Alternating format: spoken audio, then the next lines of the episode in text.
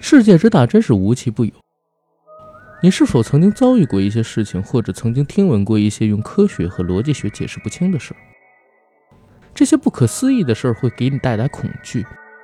不过它们往往不存在于我们的现实空间，而是存在于小说与影视作品当中。在这些世界里面，任何不可思议的事情都有可能发生。在这些世界里，主角往往会被一些未知的事件或现象所裹挟，连他们自己也分不清楚什么是真实，什么是幻觉。我们今天这期节目要讲述的故事的主角被卷入了一个奇怪的经历，而这个经历对他而言，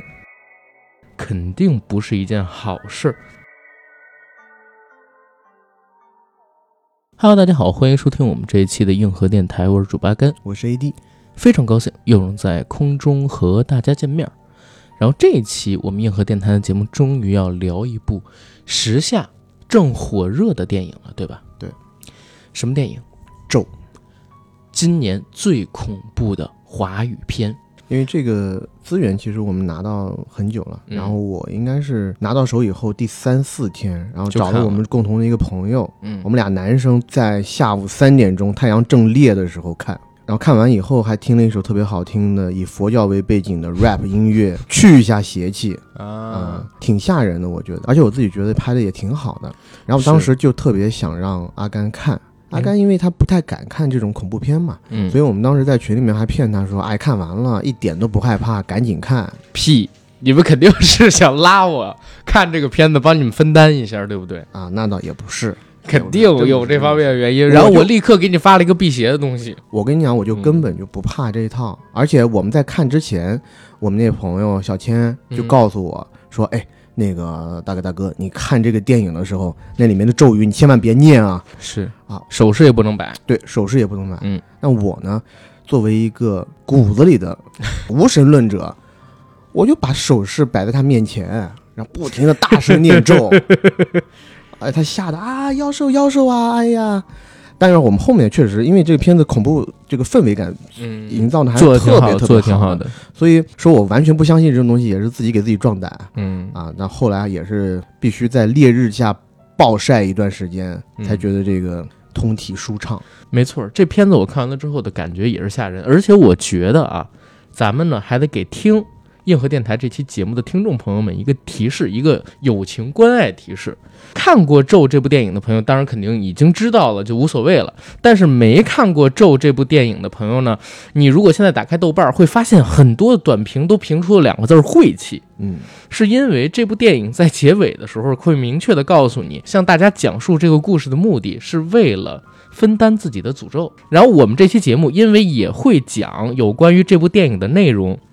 在这个电影的设定里边，听了这个内容的人，可能就会受到这个分担诅咒的影响。如果有人觉得晦气，那就在这个时候关掉我们这期节目好了。对我们的友情提示，可以点个赞、评个论、关个注、转个发，但是你就别听了，好好吧？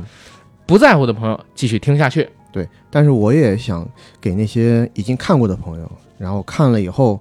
觉得十分生气，然后嗯十分晦气的朋友，另一个友情提示吧。嗯，然后我相信啊，咱们在大陆的人看这个电影呢，大部分百分之九十多吧，都是看的是网上的资源。是有一句话，咱们一定牢记心里：咱们看盗版资源的人就。别想有那种妄想还能得到正版的诅咒啊，你就得不到，对不对？即使得到，也是个盗版的，也是是不厉害，只有那些真正买票进电影院看，或者真正有 Netflix 账号的，是他们才可能得到一些正版诅咒，所以我们就别怕啊，就完事 儿了。好，然后咱们就来说说有关于《咒》这部片子吧。其实你刚才提到一点挺对的，就是你不信，所以你呢就对这件事儿不太在乎。但我讲真啊，我在看这个电影的时候，所有涉及到他到的那个村子里边的 DV 镜头，我都没看，啊我都是吗闭上眼睛听声音的， 这么垃圾，真的。我然后后来他去讲自己在村子里边那个故事的时候，我也特意堵住了耳朵你，现在也没有看吗？所以你昨天跟我说什么克苏鲁啊，这个那个的是很，克苏鲁啊。你其实画面都没有看到。不是，我只是没有看他拿着 DV，就是他们六年前拿着嗯 DV 去那个村子的地洞里边儿见到大黑佛母那个真实的佛像，对，那一小真实段儿的没佛嗯看，啊像那个没看， 对呀、因为那一段会涉及到诅咒的分享分担嘛。 你好逊哦。但但哎呀，没办法了，嗯我 OK，我就没看那一段，但别的我全都看了。嗯，每次出现那个场景的时候，我就把眼睛捂起来，然后你是哦听声捂音起来。嗯我告诉你一个好方法哈，虽然我不太信这种东西，但是呢，我也会害怕，啊，因为就可能太太容易共情了，嗯设身处地的为那些角色着想啊，好害怕。然后看的时候呢，我也会把双手放在我的两个眼睛上，啊，但是我会让我视野极大的缩小，就留两条缝留。两条缝儿，对 对对。然后还有一个就是有一点，就很多人都讲的，这些邪气的、晦气的东西啊，嗯他怕脏东西。脏东西是什么？人的屎尿，还有一种是人的秽语。我一边看的时候就骂街大声骂街。 啊操，我已经我看的时候真的，我后半段小千儿可以作证，嗯，我大概已经把这个导演的祖宗十八代全部骂过一遍了。但是我心里是挺喜欢这导演的，是只是因为当时要发泄我自己内心的恐恐惧要骂走这些脏东西。对对对对，，我是看了两遍。嗯，头一天晚上，我跟 AD 呢说想选题，想来想去，我说没有什么好选的。他 AD 跟我说，你不对，你放屁！现在有一最热的选题，你视而不见，对吧？我说什么选题？他说咒啊！我说我不敢看啊，妖兽啊，妖兽啊！他说你一定要看，真的很好看。转了我半天吧，差不多我才决定，我说那那晚上等我身边朋友什么的回来，我们一起看。结果没看下去，你千万不能晚上看。嗯你，知道昨天我在准备这期节目的时候，我自己我只是看了一些这个文章。啊，晚上十点钟的时候，我看了一下以后，你知道，你刚可能听众朋友们耳朵尖的已经听出来了啊，这一期节目是在我家录的。我们家这只锅贴啊，它有的时候晚上跑酷，它突然一下启动，嗯那把我吓他妈一跳，你知道吗？昨天也是，我在那看的好好的，当然看到一些关于邪教啦、关于上身之类的内容，嗯我本来啊就对这种东西还挺感兴趣的，是我有一个特别高的这个挂衣架，锅贴在家里跑酷撞倒了那个挂挂衣架，嗯，挂衣架整个打去，声音特别大。我心想说，操，这他妈鬼找上门了，你知道吗？还好我家法器也多，嗯我完事儿以后先点香，然后在大愿地藏王菩萨嗯，三拜九叩， 真的假的？真的呃拜了几下，也没有三拜九叩这么嗯看。然后呢，马上 我就点开了 YouTube，然后在 YouTube 里面播放《康熙来了》的精彩选段啊，用大量的欢笑声把这些晦气给冲哦走。是的，我跟你一样，就是我第一天晚上没有看下去，大概看到了十几分钟左右的时候，我就觉得，哎呀，我我不适合这个片子。然后当天晚上我就打开了一个什么东西，我打开了这个土味视频，啊就是之后咱们不是说想做一个什么土味挑战吗？以土制土，可以。嗯对，我就拿土味视频看了看，然后看了大概得有二十分钟吧，把这件事儿给忘了。然后到了昨天白天的时候，我也是挑了一个阳光正烈的时间，下午三四点钟，我刚从我们家办完事儿回来，把它给看完了。侯爷有点意思，啊这真的故挺好事。看的，我觉得是我近年来看过的，我把韩国、泰国的嗯恐怖片儿都算上，近年来产出的正经挺吓人的一个电影。而且他最后那个反转，其实我是没有想到的，恰恰我觉得这个电影好，有很大的一部分就是在它的形式感，是或者说大众觉得晦气的地方，我觉得恰恰是它好的地方，真正的是的打破第四堵墙。而且是这样。这个片子虽然大家都骂晦气，但是你架不住全网都在求资源。嗯，骂归骂，看还是要看的。而且我自己看完了之后，当然了啊，因为恐怖片我看的比较少，我打分还挺高，我打了个七点五分呢。我给了四颗星，哦，你给嗯在四豆颗瓣星上哦，那对嗯我也是四颗星，在豆瓣上、还是有几个场景正经挺吓人的，前后几个反转，包括他中间塑造的这几个人物的死法，我操，让我觉得都挺惨烈的。因为我其实看恐怖片，我也不能说我看恐恐怖嗯片多，但是呢，我还挺喜欢看这种电影。嗯只是我一边看的时候，当时啊，那天我就跟小千说，我就说恐怖片就恐怖就恐怖在所有这些鬼啊、大坏蛋啊、嗯出来之前的部分，未知，就是这个氛围给嗯你营造的特别到位。就这部电影也是一样，嗯其实这部电影从头到尾就那种正经的，我们说鬼贴面。嗯嗯啊！突然猛的一下，一个鬼在你面前出现，这种镜头挺少的。嗯，啊我我想了一下，大概也就两到三个，最多也就两三个是。大量的镜头，它是在给你看这些邪物，嗯当然你是看不到它的，是但是它对于你周遭的这些东西的破坏，是你看到那些坏掉的东西，然后你脑子里就会产生联想联，想哦，这儿肯定有一个啥啥啥。其实有一幕画面还挺惊悚的，就是有一道一闪而过的影子，嗯嗯嗯，你你应该记得，他女儿还有一段挺好，就是喊坏坏对坏坏指着天坏花坏板在那里，对，而且当他把女儿从这个房间转移到另外一个房间之后，你能看见有一个影子，朝反方向反又方向回到了女儿没的房错，间，回到床的上方了。没错，所以我们是看不到，但知道它有一个东西在。是。我们就先不说这么多，还是嗯跟大家讲一遍这个故事。开场其实是一段人声配画面的自白，嗯，而这段自白来自于谁呢？其实就是我们这个故事的女主角儿，我们叫她小南，好吗？好，因为女主的名字其实在这片子里叫若楠嘛。若男对吧？嗯，小南在向大家讲述一个在他身边发生的亲历故事。这个故事要从六年前开始说起。六年前的小南其实是一个视频 UP 主，而且是一个作死挑战视频 UP 主。她和自己的男朋友以及自己男朋友的一个好朋友死党啊、应该是弟弟。弟弟一起组成了一个破鬼特工，其实你可以理解为作死小队。他们这个作死小队靠什么视频去吸引大家关注呢？就是他们要到中国台湾当地一些闹灵异事件的，比如说鬼屋啊、嗯，鬼教堂啊这些地方去探险。对，他们组成的这个捉鬼小队已经在过去的一段时间里边去过了一些所谓的鬼屋，嗯，但是并没有发现奇怪的事情，而且呢还博得了一些流量。所以这一次，他们就把目光投向了一个更隐秘、看上去更邪祟的地方。嗯，一个隐秘在深山里的小村落。是三个人驾上车，拿着 DV 拍摄着自己，开向了这个小村落。到了村口的时候，见到村子里的人很奇怪，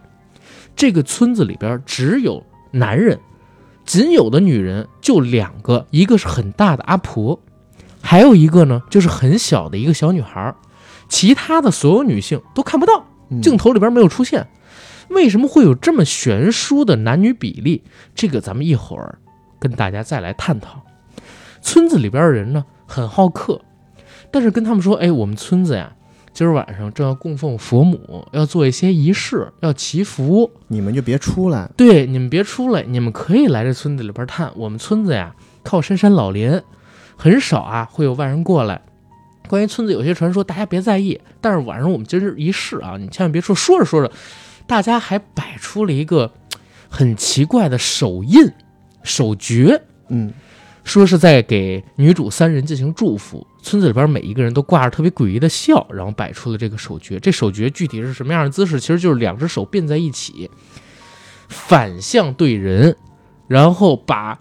八根手。你不要这么对我，咱俩不要学这个手势，嗯我觉得不太好 OK，啊。我觉得这个手势不太好，大家看到了也不要太去学。说完这些之后，女主三人呢，肯定表面上笑嘻嘻，尊重你，晚上肯定不出来，但都打好了主意，今儿晚上必须把这个拜神仪式给拍下来。而且他们的车子刚开进村子的时候，嗯，他的那个阿公，嗯就看到了他们手上拿着 DV，是就说：“哎，你们这 DV 拿过来拍什么拍？呃别乱拍。”但这时候其实有一幕画面还正经挺恐怖的，嗯就是那个阿婆，年纪非常非常大的阿婆，贴着窗是在审视这些年轻男女，一句话也不说。是，这一块儿咱们还是稍后再解释。嗯为什么？时间其实就到了晚上，到了晚上之后，三个人啊偷偷摸摸的从这个自己在的房间里边出来，拿着 DV 准备去拍村落里边的这些人，看村落里边人究竟在干嘛。结果就拍到了很多诡异的事儿。第一呢，是发现村落里边的人在收集一些灰色的虫子，嗯对吧？这些黑色的虫子被他们收集起来，放在瓦放在碗儿里、盆儿里、瓦罐儿里。再有一个呢，村子里边的人在给他们见到的那个小女孩儿身上涂图文，而且是把小女孩的衣服全脱了，裸着涂的那种，好奇怪。而且你想想，其实挺恐怖的，整个村子除了那老太太，都是男的。嗯，围着一个还没有发育好的那么一小女孩儿，小女孩儿全裸着站在他们中间儿，然后他们拿着毛笔在小女孩儿身上写字儿。大家想想这个场面，对，本而身且就很奇他怪。的那，个屋子，嗯，屋子里头，如果我没有记错的话，当然我很很有可能记错，但我觉得应该不会记错这个场面， 就是它的灯是血红色的，是而发且红，在深山老林里面，整个村子一到晚上，只有红色的灯笼是亮着的，是一片血红之色，情景非常之诡异。他们那个灯笼，据解释，应该是为了这一次的供奉，供奉佛母，特地挂出了整个村都是红灯笼。这块儿得说，就这片子它的置景氛围做的真的挺好的，嗯，因为它的形式其实是一个伪纪录片儿来的。是伪纪录片儿什么意思？我们看这个片子里边人物的视角，其实是通过人物手持那些 DV 或者说手机的镜头所拍摄下来的第一人称镜头视角，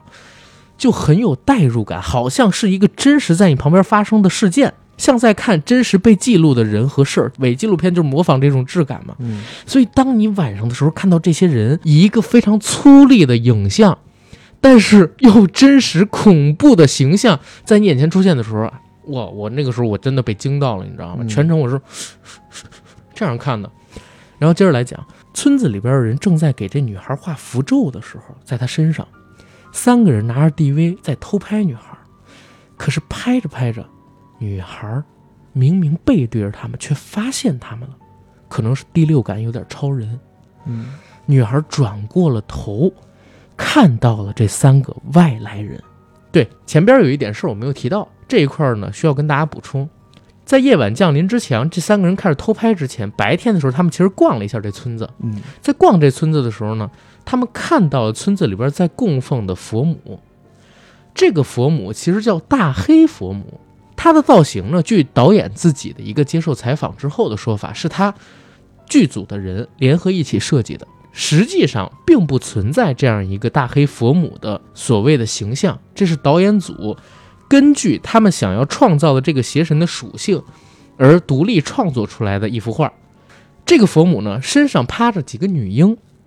而她的手中呢，在提着人头，而人头滴下来的血也正在喂养这些女婴。佛母她的造型设计，我觉得，嗯、极大的借鉴了密宗里面的那些护法。嗯你知道密宗的一些护法者呢，就是他身上也喜欢挂一些这种呃头颅啊什么是之类的，是就是很凶神恶煞的。但是大黑佛母有一点，就是有两点吧，嗯，一点是多臂，就好几根手臂，嗯是每根手臂上拿着不同的东西。还有一点就是你刚刚说的头颅，嗯其实不是人的头颅，它是一颗佛头。哦，那个我没有仔细 看你。如果仔细看的话，它应该是一颗佛头，就是。意思就是嗯指这一个神是比佛还要厉害，或者太强说不是神吧，就是这种这个邪物。是后来随着故事的推进，在这个电影里边有讲，大黑佛母在这个电影里的设定是恶意之神，嗯，是远超一般神明力量的恶意之神，代表世上的恶念、恶意，代表着这样一种能力，所以它是一个非常强大的神灵。没错。而且在我们的故事一直到尾声之前，嗯所有的大黑佛母的像，它的面容都是被毁掉的，或者被东西给遮盖住，是你的是看不到它脸到底长成是什么样子的。是的，而且中间有一个镜头，就是那个大黑佛母，她放在顶部的那个画像开始流出那种血脓，那个其实让我觉得蛮恶心的。这个片子正经来讲啊，呃，直面的特别恐怖的镜头其实并不太有，更多的还是一种给你心理的暗示，还有氛围的塑造。但是正经有几个镜头，我觉得挺恶心的。如果我们的听众里边有些人有密集恐惧症，可以对这片子呃稍微持一下观望态度，看周围的人看完了之后再怎么说啊。然后说回故事本身，三个人竟然被村民们发现了，那只能四下奔逃，对吧？逃来逃去，他们发现了一个非常奇怪的地方。这奇怪的地方像是一个地道，但被封住了，它的门口像，我觉得像是一个坟墓。墓碑嗯，嗯，像那个小时候看《梁山伯与坟包对坟包》《梁山伯与祝英台》，他们变成蝴蝶飞出来之前的那坟包的状态，但是你又能看见封条，好像这里边封着什么不可知的东西。三个人到了这儿之后，还要不要作死呢？我跟你说，这一块真的好奇怪。我如果遇到这样的事，当天晚上开车立刻就回，我甚至不可能进这个村儿。当他们跟我摆出这手势的时候，是是，但是这种桥段呢，就是恐怖片里面的。通常的桥段，如果不必须要作死有一个这种作死的废物对，这个就是呃，若男的男朋友的弟弟，是他是一直说我们来这儿干嘛来了啊？开这么远的路啊，然后拍了这些东西都不能用，你都要废掉。是不行，我们既然已经来了，就得进去。然后一脚就踹破了那个被封禁的小门。是这时候团队里呢，还得有一个这种武力担当、正义使者。在我们这个片子里面呢，就是若男她的当时的男朋嗯友。是弟弟要进去，那当哥哥的必然当仁不让啊，肯定是嗯跟他进去的。通常这个恐怖片里面呢，为了让他的故事要讲下去呢，你必须得留一个活口和幸存者啊。嗯这个幸存者就是若男，嗯刚好这个搭配就全都有。当然了，我看的时候我也是大骂他弟弟啊，我说你个猪头三，你非得他妈 进去。非得要作死，嗯，但是没办法进去了，而且她男朋友也跟着一起下去了。但是下去之后没多久，就传来了惨叫声，从那个地道里边，嗯惨叫声传来，若男以为里边发生什么事儿了，刚想去看看，可是突然之间自己的身体也出现了异样，嗯，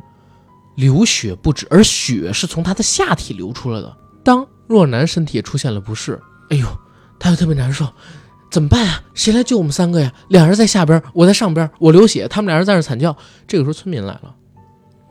发现了他们，发现了这三他个人们，而且发现你们在干什么呢？这是我们这供奉佛母的地方，你们怎么过啊？村民什么的很生气，村中禁地，对不呀、许外人随便踏足。而且还把封印给踢坏了，人还闯进去了。嗯，这我犯靠，了要大搞忌他。们！嗯村民看到之后特别生气。正当他们在争执的时候，或者说看若男的时候，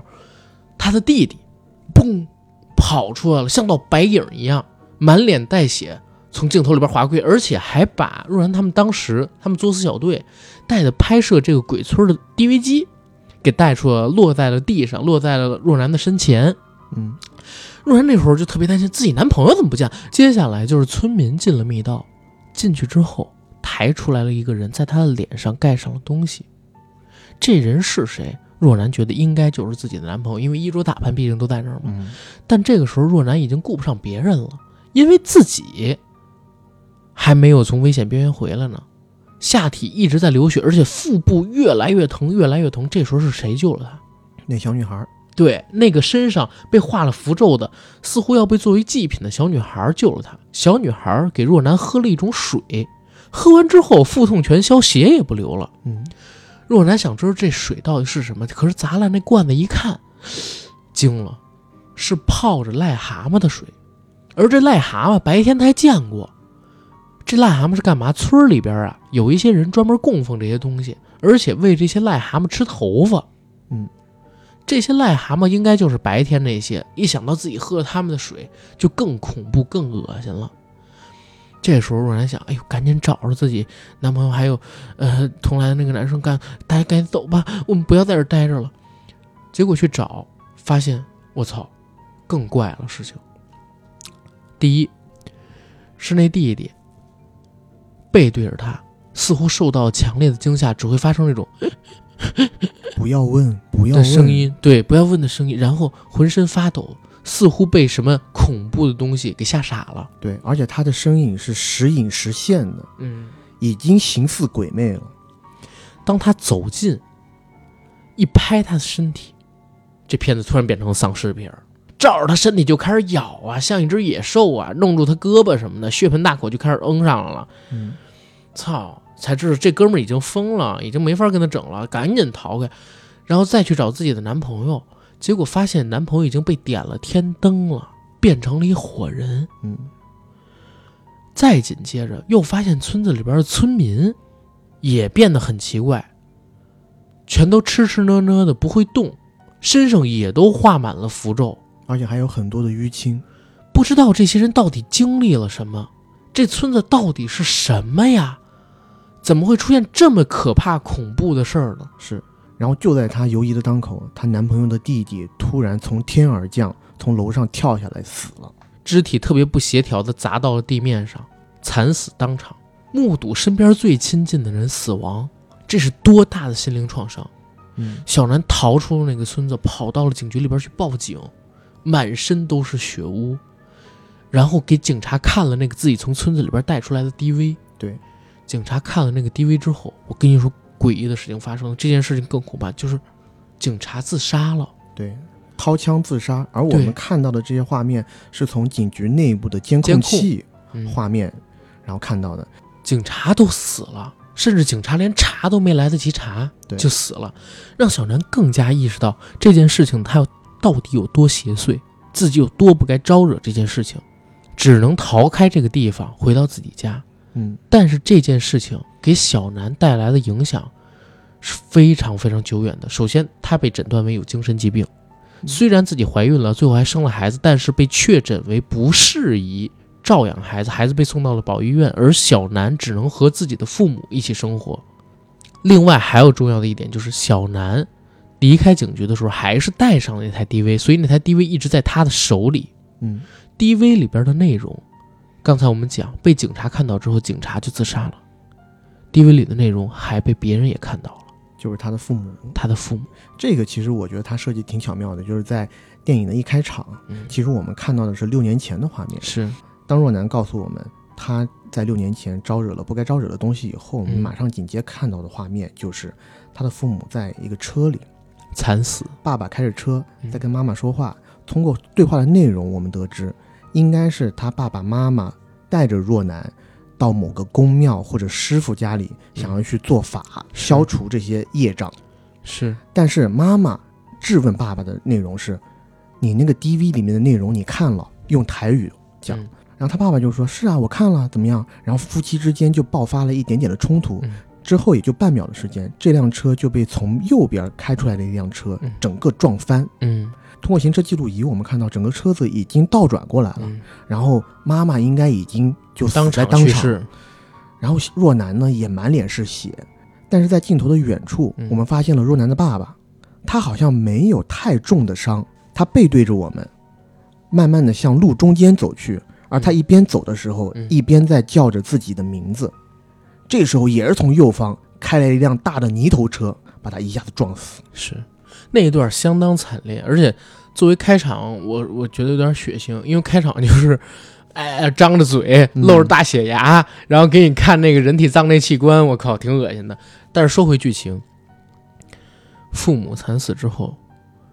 在若男的表达里边，他其实是很渴望能把孩子接回来，共享天伦之乐。嗯是直到六年之后，他通过了精神测验，被认定为有资格抚养自己的孩子，一个小女孩儿。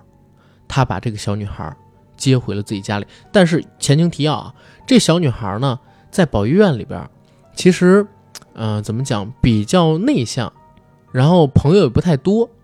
对别人也没有太强信任感。唯独有一个男老师跟她的关系特别好，她也是只愿意叫这个男老师爸爸。这个男老师在随后的故事当中人物也很重要。然后说回女主角，女主若男把小女孩带回家里之后，第一件事干的是什么？就是告诉这小女孩她的本名是什么，她的本名就是陈乐彤，因为这个小女孩在这个保育院里，她叫的名字都叫朵朵。嗯没有叫过她的真名。是，而这个名字其实是当年女主发现自己怀孕，跟男主在那个犯邪祟的村子里边，当时起下来的名字，就真的这太作死了，对吧？当天起这种名字，不就被邪祟的东西给注意到了吗？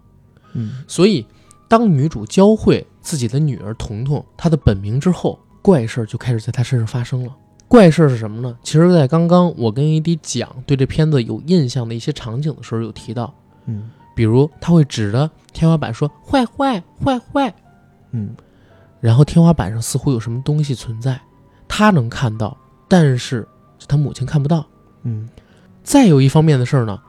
学校里边的老师会提醒若男，说你女儿在学校里边经常无缘无故的发癫，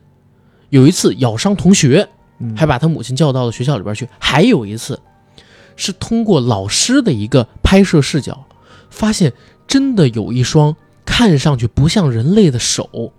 在和乐童彤彤做牵引的动作。哎，有一场戏我觉得设计的挺妙的，嗯就是彤彤遇到的怪事，就是那场大家都以为彤彤要跳楼的那场戏。是嗯，对，这场戏其实当时我也没有猜到，嗯而且我当时应该坐着和小千一起看的时候就说：“哎呦，我操，小女孩要死要完。对，”但结果她其实并不是跳楼，这说的是什么呢？说的是。呃，若男有一栋老房子，应该就是他爸妈，嗯、 爸妈，应该就是他爸妈的那栋老对，屋，就是那栋。要去出售。嗯，这时候呢，房屋中介有急事儿找他说：“哎呀，那个有别人想要出价了，但是你们家呢得要重新再拾掇拾掇。我我不好意思，这不是打断，我可以录进去。嗯你刚才在讲这个故事的时候，我他妈腿上我打一激灵，我发现是锅贴在用尾巴蹭我的腿毛，我操，真的挺吓人的，你知道吗？聊这种故事，在讲这种剧情的时候，是那次看电影的时候啊也是，我们在看的，本来锅贴是蹲在我们沙发底下的，结果突然一下他就是又跑酷了，你知道吗是？突然一下是冲出来，把小千小千多胖那个身躯，我 吓靠，吓真得的酱，吓得够呛，一个机灵鲤鱼打挺， 真的大黑熊 打挺，它我不能叫操鲤鱼，讲讲这种故事， 真的讲的时候突然被碰一下腿，我操！而且是那种凉凉的毛的感觉，因为开着空调。你继续，你继续，接着讲这个，我靠！大家大家听的时候也注意一下自己身边啊，就就找一个这个阳光正烈的时候听我们讲这个故事。嗯，那房屋中介就跟若男说：“大姐，你这房子是挺好，然后也有人想出价，但是呢，你楼上的一些东西得把它拾到拾到。”嗯这时候呢，若男其实是带着朵朵去的嘛嗯，就是他的女儿去的。他可能也在跟中介聊着什么的时候，就疏于防范，朵朵呢就自己跑到屋外去玩去了是。是有一个声音牵引，没错，他先是跑到屋外，嗯这时候呢，好像又有一个人一直在叫朵朵上去，因为我们嗯听不到那个声音，但是我们在电影里看到的是朵朵在跟别人回话，就说好呀，哪里呀，嗯上去哦，可以。然后他就一步一步拾阶而上，走到了天台上。这时候他一到天台，嗯，他就把那个嗯 DV，、是这是我觉得其实是有一些些的刻意，是因为朵朵手上是拿着 DV 的，嗯他一进天台以后，他就把 DV 摆在了墙角，嗯而那个 DV 拍摄的那个方向呢，正好对着朵朵将要去做一些动作的方向，好像是一个专门的刻意的摄影机是一样。是但这些小细节我们先先行不提。他把 DV 放下以后，自己就走到了最上面那层阳台的边缘嗯，对着阳台外边说着一些什么。然后呢，他就把他自己背包卸了下来，嗯马上站到了阳台上。嗯阳台那边我们是看不到的，我们以为那个是一个万丈深渊，是跳下去肯定得死。其实有棚子，其实是有个棚子。嗯就在我们迟疑的过程当中，朵朵一下跳了下去，然后有那么大概三四秒钟的时间，朵朵也没有任何反应，我们就看着一个空空的阳台，我们当时都以为小女孩死了朵朵可能是已经遭遇不幸。哎是，这时候她又爬了回来，是这一幕挺有意思操，这的。块儿还挺惊悚的，你对知道吗？爬了回来以后，安然无恙，但手上拿了一把长刀。嗯，拿着长刀要干嘛呢？这时候我以为他是要自残，但结果不是。嗯他拿着长刀，然后又走到了这个 DV 的端口，嗯呃，刻意，我为什么说这个地方有点刻意呢？就是刻意有两点，就他走到了他当时放 DV 的那个地方的时候，他还把 DV 转了一个圈儿，嗯又对准了另外一个房门，在阳台上嗯嗯有那种加盖，顶楼加盖，是有一个房门紧锁的地方。朵朵这个小女孩儿，应该也就六岁大，她走到了这个房门门口呢，用尖刀。一开始我们以为她拿尖刀要自残，结果啊，那把尖刀是她拿来打开房门的这个工具。嗯房门一推开嗯，突然发现里面渗出了红光，这个红光就跟当时那个村子村子里的边儿那些红光特别相像。我们透着门缝，忽然看到，原来里面都放着那些就是跟中国古典民俗嗯嗯很搭钩的，可能是一些什么菩萨，可能是一些佛像什么的，嗯都摆满了。摆满了，诡异的红光渗出来。我们这时候是看不太到彤彤到底到底在里面干嘛的，嗯只听到彤彤在里面发出了笑声。这时候 DV 镜头的近的地方是一只虫子，是一只那种大肉虫，有点像对毛毛虫一样的对。它上半身直立着在那狂舞，伴随着彤彤嗯可爱的笑声。其实那一幕特别的诡异。对，然后不久，若男就发现，哎，彤彤不见了，他马上上来就说：“彤彤，你在干嘛啊什么的？”这时候我们才看到，彤彤原来是坐在地上，嗯拿着当年的那个 DV 机是在看 DV 的回放。是的。你要说 DV 的，它那个电池电量也还行哈，嗯六年的时间还没坏。先顺着这个来说，补充你一个刚你刚才说的点，嗯，就是当时我在看到这个场景的时候，朵朵推开那个门，屋子里边全都是各种各样神像嘛，嗯，那些神像的脸都是看不清的，嗯，似乎这个大黑佛母的力量太强，导致这些神像都在避讳他，就是背后的真神都在避讳他，不想招惹这个麻烦。嗯，所以后来彤彤在房间里边笑，然后那只毛毛虫，因为一看到毛毛虫，你又想起当时在村子里边他们看到那些灰色的毛虫，对不对？可能就是这个邪神的象征。当彤彤，也就是 AD 说的朵朵，看完了这个 DV 之后，身体就出现了异常反应，首先是失去了行动的能力，瘫在床上，而且似乎还受到了邪祟的影响，开始发烧。女主这个时候就开始担心女儿了，好不容易才跟女儿相认，把她接回来。要是女儿因为这事儿出现了意外，当妈的心里得多难过呀！我当时看到这儿也挺替彤彤着急。然后她母亲想到了一个办法，驱邪，嗯，去找他们中国台湾当地的就是大师，很有名望的那种，帮女儿来看看，包括看看能不能帮这个 DV 驱邪。带着已经封好了各种经文封条那么一个 DV，然后再带着女儿，也就是彤彤，一起去到那个大师的庙场。嗯，在此之前我要补充一那下，你说，当彤彤的身体发生这些奇怪的变化嗯以后，这个不幸的母女还遭了一难，嗯就是社会的工作人员啊对要把她的这个养育权给夺走，嗯不说不能再让你养彤彤了，这是彤彤才给你接回去多长时间啊？她下身就瘫痪了，对不对？嗯，我怎么么还能让你养呢？你刚刚说的保育院的老师老启师明，嗯这个老师叫启明，是男老师他也很喜欢彤彤，他其实是想要帮助彤彤的，但是彤彤亲口跟他说，他想跟妈妈在一起。对，这时候启明做了个决定，就是我要帮助这一对母女，嗯对吧？哪怕会犯点儿，法，可能一是可能会犯，呃，一可能是会犯法，嗯二是可能会经历一些在常人看来、正常人看来嗯可能觉得无稽之谈的东西。是我也想去帮你试一试。是的，所以，所以当若男提出他要去驱邪的时候嗯，其实是这个启明开着车带着这一对母女去的，是在的，这去驱邪的路上还碰见了怪事儿。是那怪事儿，我其实觉得也蛮有意思的。嗯鬼打墙，他们三人开着一辆车，嗯再往那个大师的庙场靠近嘛。然后在靠近的路上，他们走到了一个荒郊野岭，一条无人的小路。先是看到了一堆火，然后看到了一个挂着白色东西的电线杆儿。嗯，两呃三个人稍微聊着聊着天儿，就从这儿开过去了。过了一会儿，哎，发现前边又出现一堆火，一个挂着白色东西的电线杆儿。嗯，两人觉得嗯有点奇怪，然后就接着又聊天儿，又出现一次，这一次这就觉得不是奇怪了。奇怪了。嗯，是不是我们遭遇鬼打墙了？要不然我们开快点，儿，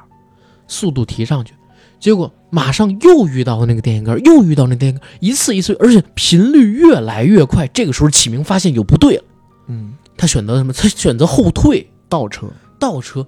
车子以很快的速度往后退的时候，哎，又经过了刚才那电线杆，但是电线杆跟之前有所不同，嗯，就电线杆上那个白色的东西不见了。嗯，正当他们迟疑的时候，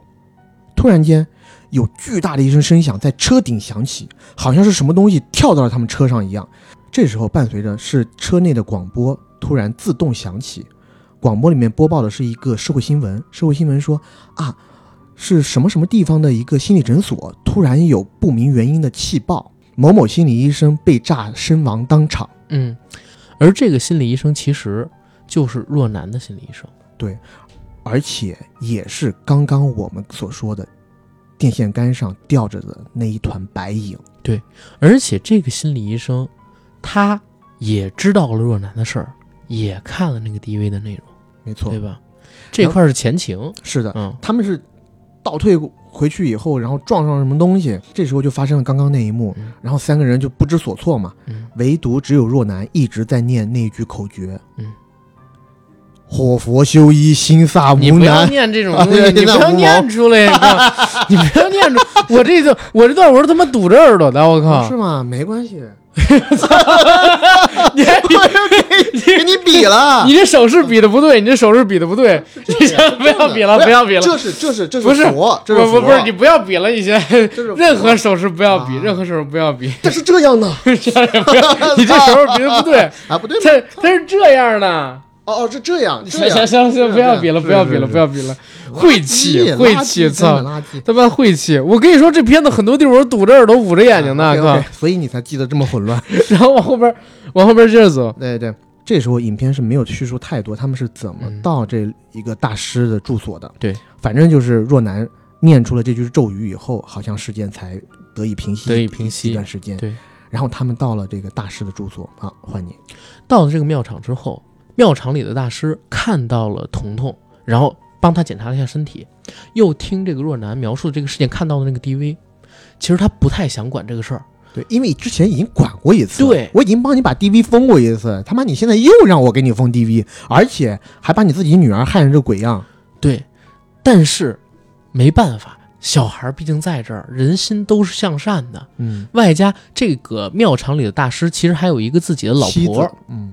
这老婆真的是老婆，年纪很大，也在旁边劝。那没办法，就还是帮吧。但这次他说的很清楚，一定要按照我们制定的驱邪方法行事，嗯，否则的话，不单你有危险，连我都保不住性命。这个方法是啥呢？就是七天七夜，千万别给这个彤彤吃任何东西。前边还有一前情，他自己，然后还有给这个呃女主，然后还有给彤彤服下了一种叶子。嗯，这个叶子具体是什么名字我忘记了啊，但是你可以理解为是一种驱邪的东西。然后告诉他说，七天之内不允许给彤彤喝水、吃饭，一定要保持它是一个呃净身的状态。喝水水好像还是可以的。啊、好吧，反正一定要保持它是一个净身的状态，才能够把这个邪祟给逼出来。中逼出间来不管遇到什么事儿，不要给他吃这个东西。没错，然后我会做法给他加持，让他把这个女儿给带走了。那女主把女儿给带走了之后，就回到自己家。女主的女儿身上就发生了各式各样的怪事儿跟奇怪的症状，比如说身体开始逐渐的出现红脓、腐烂、流血，然后女儿一直跟母亲说自己饿，想吃什什锦罐头、凤梨罐头，嗯，女主呢，开始还按照这大师说的啊，不能给他吃，不能给他吃，吃完了之后肯定要出事儿，肯定要出事儿。但是熬到第三天、第四天的时候，看着女儿身上的伤口越来越溃烂，流出来的红脓越来越多，女儿也越来越痛苦，还是没忍住，跑她去那个超市，他那个伤口化妆，我觉得还是挺值得恶心的值得称赞的，有那个点真像的。下水道人鱼，就是哎在呀，背上哎呀，你有连一群有一团像卵状的我他妈 组织，我然后他妈 不要听这个。每一个组织里头有虫子像哎爆出来一样，好了好了，像好了一团，你可以把它理解成蜂巢，好了，或者是蓬蓬乳、蓬蓬住口蓬蓬手指那种东西。啊我操，呃，这说到哪儿了？我靠，反正他母亲还是忍不了了吧，就给这个彤彤你听到这些，你都会感觉不适吗？真的，的很恶心啊！靠，我一想起当时那个场面来了。然后就给他女儿买了这个。我跟你讲，我上初中的时候，班里有一个男生同学，我们聊天儿，嗯然后当时就是其实大家都已经初懂人事了。然后当时有一个哥们儿，应该比我们大一一岁两岁，或者说就接受的这个知识教育比较多。回家说：“哎，你们要想看刺激的，就搜一搜蓬蓬乳，上网上去。”结果他妈的，我去搜了一下，这辈子难忘，太恶心了。然后接着说回来啊，然后女主就给女儿买了罐头，什锦罐头还是凤梨罐头，我忘了，给女儿吃了。怎么能给她吃呢？操！嗯，吃了之后，这驱邪就没意义了。当天晚上，女儿就更严重，而且他妈出现了邪事儿，没办法，又带着闺女去庙场找大师。结果他妈到了庙场之后，喊人没人回应，一看，大师已经死了，倒在地上，口喷鲜血，而且那块叶子也吐出来了。大师这个样子，那大师老婆呢？大师的老婆背对着他，有个人突然问他：“你是不是喂他吃东西了？”随着李若彤的手电，我们看到大叔的老婆站在这个寺庙的角落里头，背对着他。背对着他，因为这老婆婆她的头发很长嘛，又是背对着我们，嗯，她的一双手呢一直在她的头后边儿哦，在挠不断地头，撕扯挠头。这时候她挠着挠着，你会可以发现，从她的发根部流出了红色的鲜血和粘液，嗯那些粘液也顺着发梢慢慢的滴在了地上。而她的口中一直在质问着李若男你是不是给他吃东西了？：“你为什么要给他吃？这段可以。然后紧接着就那一场景，我觉得反而没那么可怕，就是老头 老太太转过来，又向那个他弟弟也啪对他们冲过来但咬是他。之嗯前有一幕我觉得是很屌的，哪个？就是他在那个寺寺庙里头供奉着，我觉得应该是像哪吒三太子的。啊，像是这时候突然间，老婆婆要发作的时候，嗯那三尊特别大的佛像一致的转了过去。对，这意思就是背脸儿。大黑佛母要做法了。嗯，我们三个是正神，但是呢，正神可能法力低微，镇不住他，嗯所以我们干脆就不看。我们别招惹他了。对我们对吧管了也没用，干脆这佛像就全部转过去。哇，是这从侧面就反映出这个佛母的这个能量多强。若男当时为什么决定去给这个小女孩吃东西？嗯，我觉得直接决定她吃东西的这一点，是她看到了启明给她发过来的一些视频。嗯，我们刚刚说到，启明载着这一对母女去找到了大师，看完大师以后，其实就分道扬镳了。母女两个就安心的绝食，而启明呢，也带着从 DV 里面导出的视频素材，跑到了大陆的云南境内，嗯，去找到了一个密宗的大师傅，嗯，他想去一探究竟，就是这个 DV 和之前发生的种种怪事到底有怎样的联系，而透过。启明去探秘的过程，我们也略知一二。这是在电影里面第一次我们知道，他们所供奉的这个东西，就是那个邪祟村子供奉的这个东西，叫大大黑佛佛母。母而大黑佛母是一个从东南亚舶来的一个，嗯你不能说它是邪教，但是反正是一种，呃，很离奇的信仰。嗯而村子里的这些人呢，其实他也是相当于是半解密了。嗯，村子里的人一直念叨的那句话，嗯其实并不是任何的祝福。你说我不会我说堵那句着耳话朵听我不会说那句话的。啊，而村子里说那那句话也不不并不是任何的祝福，而其实是一种为是能说是分担诅咒吗？呃，是呃，我我觉得是分担诅咒。嗯，其实是这个样子，我自己理解啊嗯。但是那段我我看的时候，我的理解是大黑佛母其实呢有点像是邪神。你如果想通过大黑佛母做到点什么事儿，对你有益的事儿，嗯，就要承担相应的诅咒跟相应的恶报应在自己身上。可能这个村子之前的人利用呃他的祖先或者已经什么的利用过一次了。利用过很多了，嗯，所以现在他们的业非常的大。他们现在的目的就是要找更多的人来去分担这个分担诅咒，对，所以启明其实把他的发现发给了这个若男。嗯而在他一次次发视频的过程当中，我们发现启明的身体是肉眼可见的大不如前。一开始可以看见他好像非常的劳累，嗯身形恍惚，形容枯槁。再到后来，有他的这种第一人称视角的镜头，他在刷牙的时候发现，哎，牙齿牙齿松脱了落嘛，牙齿拿下来的时候发现根部整个都已经发黑溃烂。嗯然后就是到最后，在启明发出最后视频的时候，他对着那个手手机镜头，嗯，讲完了最后一通话，然后开始用头砸桌子你不觉得这块有点 bug 吗？啊！您说就是他都已经快磕死了，怎么又摁出发送键？说不定是那个云南大 师傅给他发送的，嗯，是嗯，对你继续。然后他就用他的头一直在撞那个坚硬的桌子，嗯直到把自己撞死。影片这时候已经播了半大概揭秘四了分之三了，对，半揭秘了，但是哦，我们其实还是没有看到他们真正进到墓道里嗯，看的是什么，就是 DV 里面的内容还是没有这一块直要到最后，这一块你要来讲啊，因为所有关于墓道里的那个视频的内容，我都是遮着眼睛的。我真他妈疯了。这片儿真的挺吓人的，我能看我就已经做很大努力了，靠！还能怎么说呢？只能说祸佛修一，心萨无 门了。 我不记，我不记，我不记，我记不住，我记不住。你来，你来，你 来。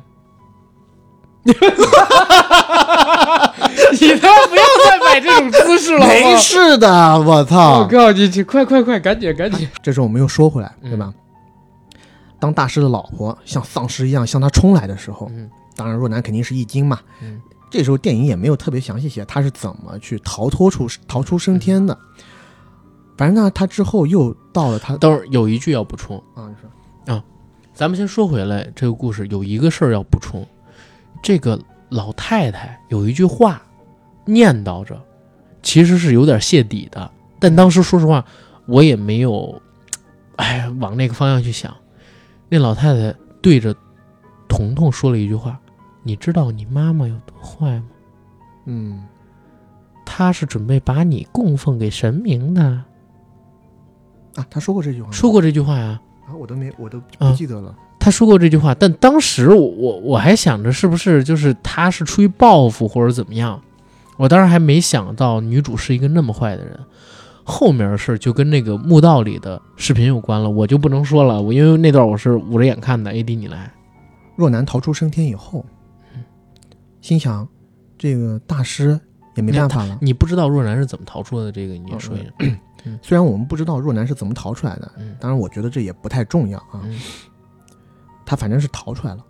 逃出来以后，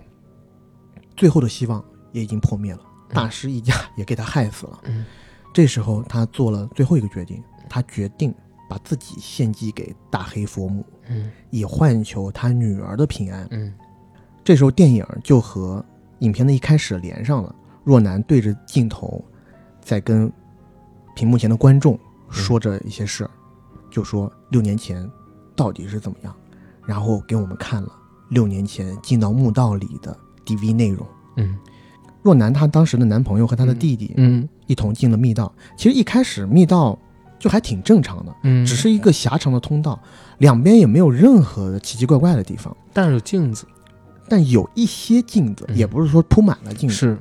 当他们走到深处的时候，密道开始出现分叉，嗯有一些分叉里头是有一个小的密室，嗯小的密室里头可能放着一些供奉的东西，嗯一些佛像，佛像前放着几块红布，红布上有那种黄色的符咒，嗯符咒上面再放着供奉的物品，有牙齿，嗯，有的是头发，对啊，血肉什么的，还有一些是耳朵，嗯那个耳朵就是当年那个小女孩儿嗯在村子里的小女孩儿。其实他们三个人发现小女孩身上有一个东西有点异样，就是她有一只耳朵是没有的，没有耳垂，整个耳朵好像没了吧？没有缺一节儿，是缺一节吗？缺一节儿，啊，这这个我有点记不清了。我当时一直以为是把整只耳朵给切切掉的。嗯我记得当时小女孩还跟他们说，说是因为佛母生气什么的，我这耳朵是拿着祭当做是祭品献给了佛母。嗯他们当时就看过了这么多诡异的东西。这时候走到了最深处的那个密室，那个密室呢，比旁其他的密室略大，嗯。里面放着更多的佛像，嗯最为正宗的就是我们刚刚讲的大黑佛母的佛像，嗯不同的手上拿着不同的法器，甚至是佛头。嗯但跟我们之前看到那些画像一样，佛母的这个头部啊，也是被布包着的。嗯但这时候，若男当时的男朋友干了一件特别特别作死的事儿，他把佛像的布掀下来了，他要而看且长什这么时候样。是一个转换，嗯因为特别深入的时候，他的弟弟反而有点怂了，嗯还跟他说：“我们就不别掀了什么的。”但他也不管，直接就把布掀开。掀开看了以后，这个视角我我们还是嗯，看不到看不到父母的。佛母的头是嗯脸是什么样的，因为我们看到的是当时那个男生的后脑勺。嗯完了以后，这男的马上就立住了，立住了以后，嗯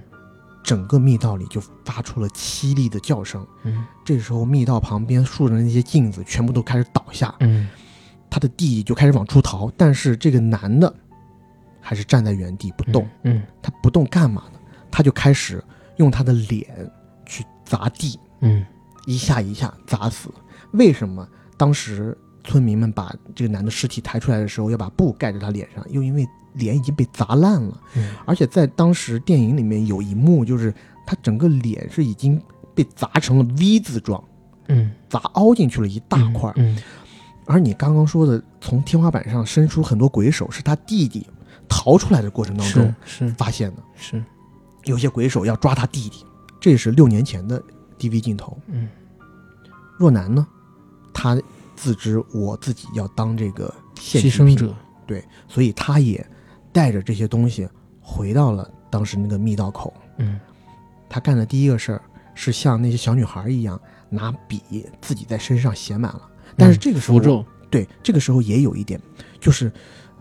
他的手有那么长吗？是怎么写到背面去的，是对吧？但这个无所谓啊，小细节，嗯，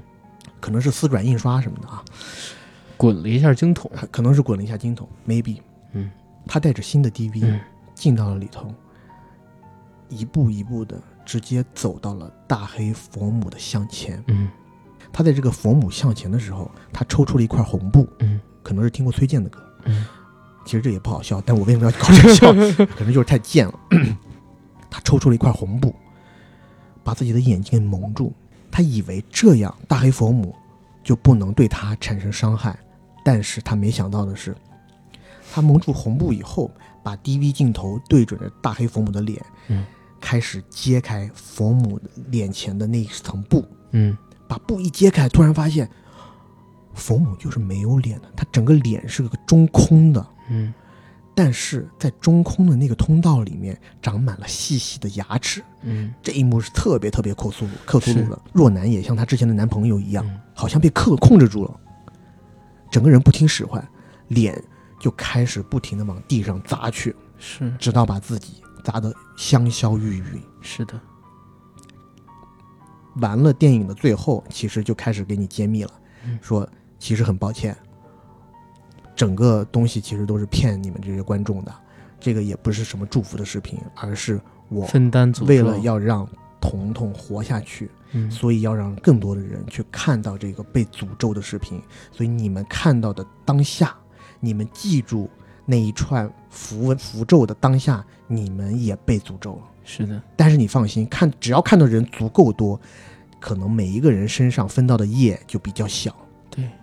善有善报，恶有恶报，不是不报，时候未到，到。祸福修一，心脏 无你他能妈的，哎呀！啊！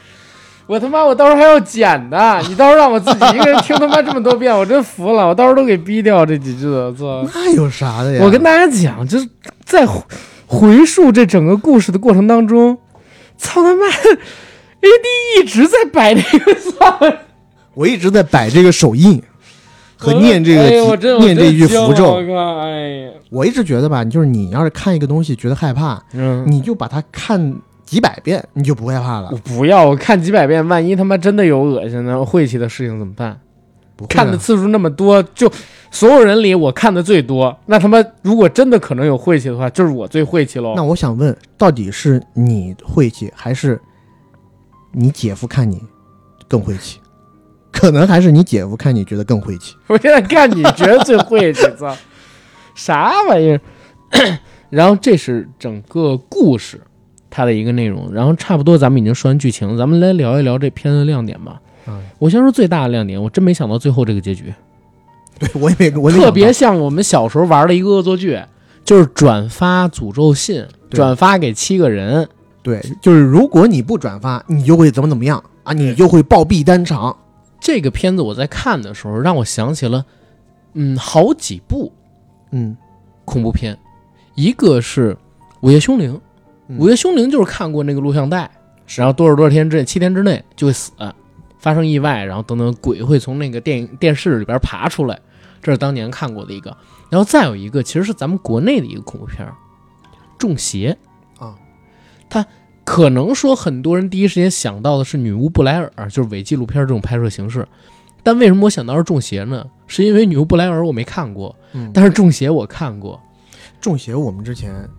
就是在我前四的时候，嗯我们还放到放映室看，啊。我把我俩同事吓得够呛，嗯因为我之前已经在家里看过一遍了，是嗯、反正是通过一些渠道弄到一些这个资源吧。是，然后呢，这个我之前给你讲过这个故事，晚上七点钟让他们进去看，嗯看完了以后，我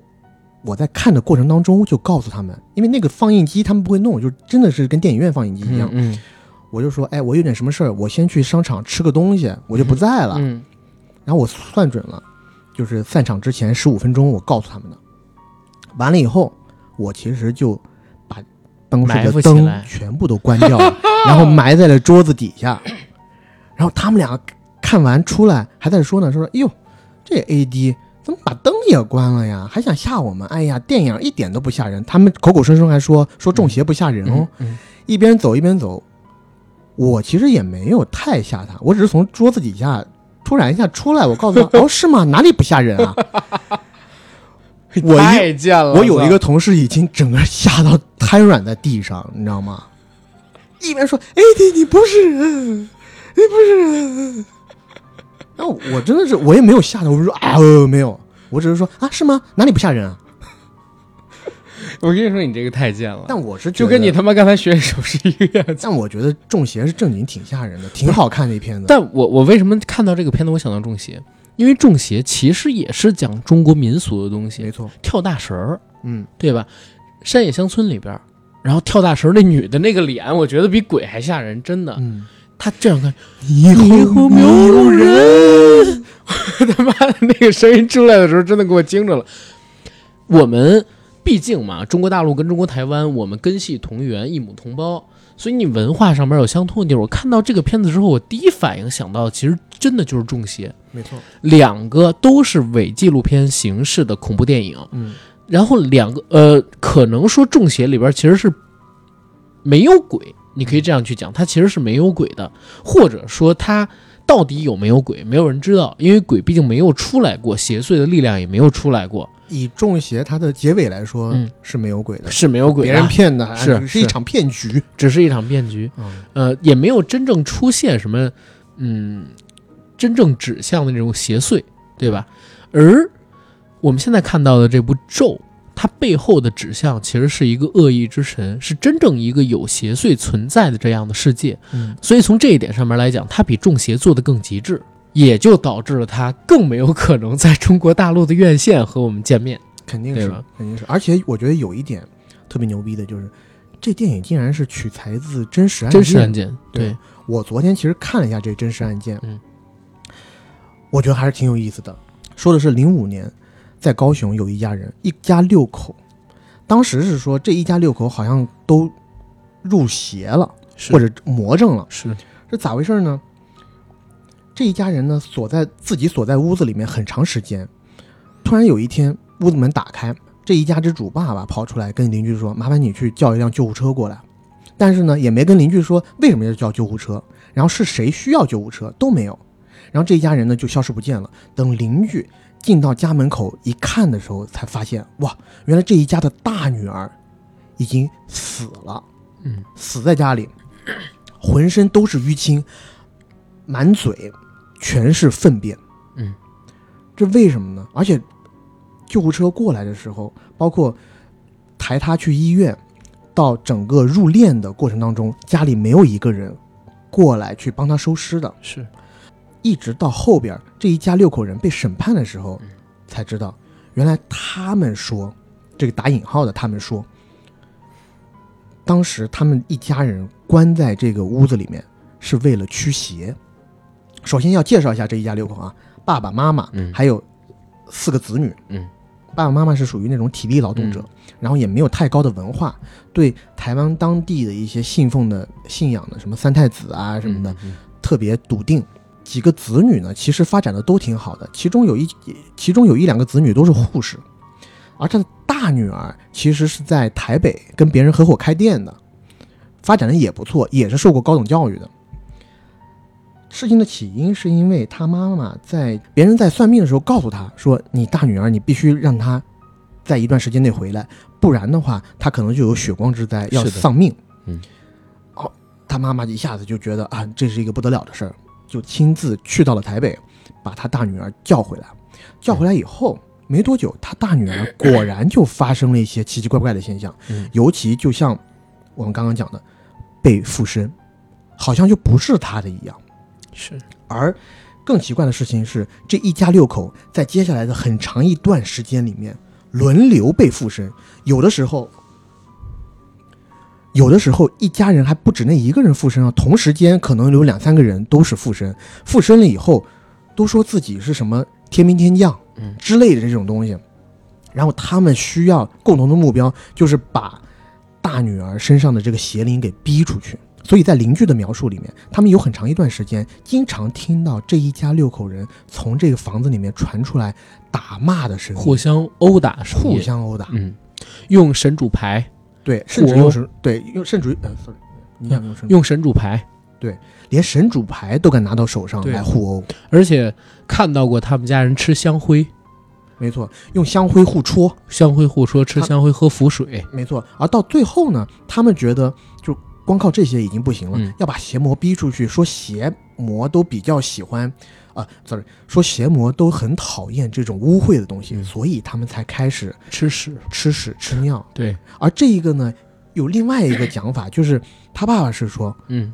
他们已经不敢吃外面的东西了，说外面东西都是不干净的，嗯除了喝水，嗯，水可以喝，但是饿了还得吃东西啊，所以他只能吃自己给的自足对自己的屎尿，是，所以大女儿最后就被家人们给殴打致死了，殴打致死。嗯而这里面有一点，我觉得电影里面是借鉴的一点，就是他大女儿是到后面开始不吃不喝，对，不吃不喝七天，而到。这一家人最令人发指的就是，当他大女儿走了以后，甚至过了很长一段时间，嗯警察、法院再去问他们，他们还说啊，我们死的不是我们大女儿，我们大女儿还是能活过来的，嗯死的是邪灵。是，所以这家人最后被判为是集体精神妄想症，对，而且就是全部逃脱法律制裁，是，这个我觉得是挺震惊的。对然后，嗯，后面还有一些故事，就是说这个母亲还说她大女儿在死之后找她托过梦，嗯，这大女儿在梦里跟她妈一直在哭诉。嗯，我太单纯了，我以为这样就可以饿死她，但没想到把我自己也给饿死了。哼嗯哼，就这一段，应该是就是对应着这里头大师让他，你七天不能给小孩吃东西。是原型可能是从这儿来的，对。但是我也在想，有没有一种可能，其实是就是家里设计杀人，他的大女儿可能做下什么事儿，嗯，嗯，然后设计杀人，最后大家伪装成，就是我我们现在看到的零五年被爆出来的这么一个嗯事件的样子。我一方面是觉得有这个可能，但一嗯方面我又觉得以这一家人的这个文化水平，不可能做到滴水不漏。我还是比较相信台湾地检署那边的这个执法能力、啊，非 你就非得说成那什么呗，吓我呗，也不是吧？吧？但我跟你讲，有一个比较神奇的地事儿，嗯，这个是真的。我昨天晚上，我不是跟你说我自己在那儿，呃，就是复习的时候嘛，嗯啊，看这些东西的时候，嗯然后我晚上看到很晚的时候，我就有点害怕了，我就不想看了，我就啊干别的事儿了嘛。干别的事儿以后，我就回去睡觉。晚上大概十二点半睡觉，睡觉以后，我竟然就梦到了类似的东西。啊，对，然后我就在梦里面，我就一直在叫，然后笑。然后我自己是感觉我应该是睡了很长时间了，然后我就醒了以后，我看手机，我十二点半躺下的，才两点二十，才一个多小时，但我嗯，完完全全我那个身体状态，就确实是睡了五六个小时睡的了样五子，六个小时，很长很长时间了，嗯然后浑身也很累，你知道吗？嗯在我醒的那一刻，我是着实有点害怕的，嗯，我也不敢说去干嘛，我只能赶紧打开快手，打开抖音，看一些比较好笑的视频。土味的。我在想今儿晚上我怎么睡？他妈的，今儿我要回去捡这个东西，没关系捡完了已经到晚上了，我别在客厅里边睡一宿。你就明。明天中午剪不行吗？明天中午剪，不这这呃早剪早完事儿嘛，这不，那行吧，反正这个片子呢， 嗯，想想哎，但是我我我先跟你说一嘴，你知道你刚才念的那八字真言，它背后的意思是什么吗？呃，不知道，祸福相依，生死有名，名是名字的名，哦，对对对对对，对，祸福相依，生死有名，所以为什么名字在这部片子里边非常重要？哎，我之前是看哪一部片子了？嗯是说每一个人的名字其实就是一个咒。没错，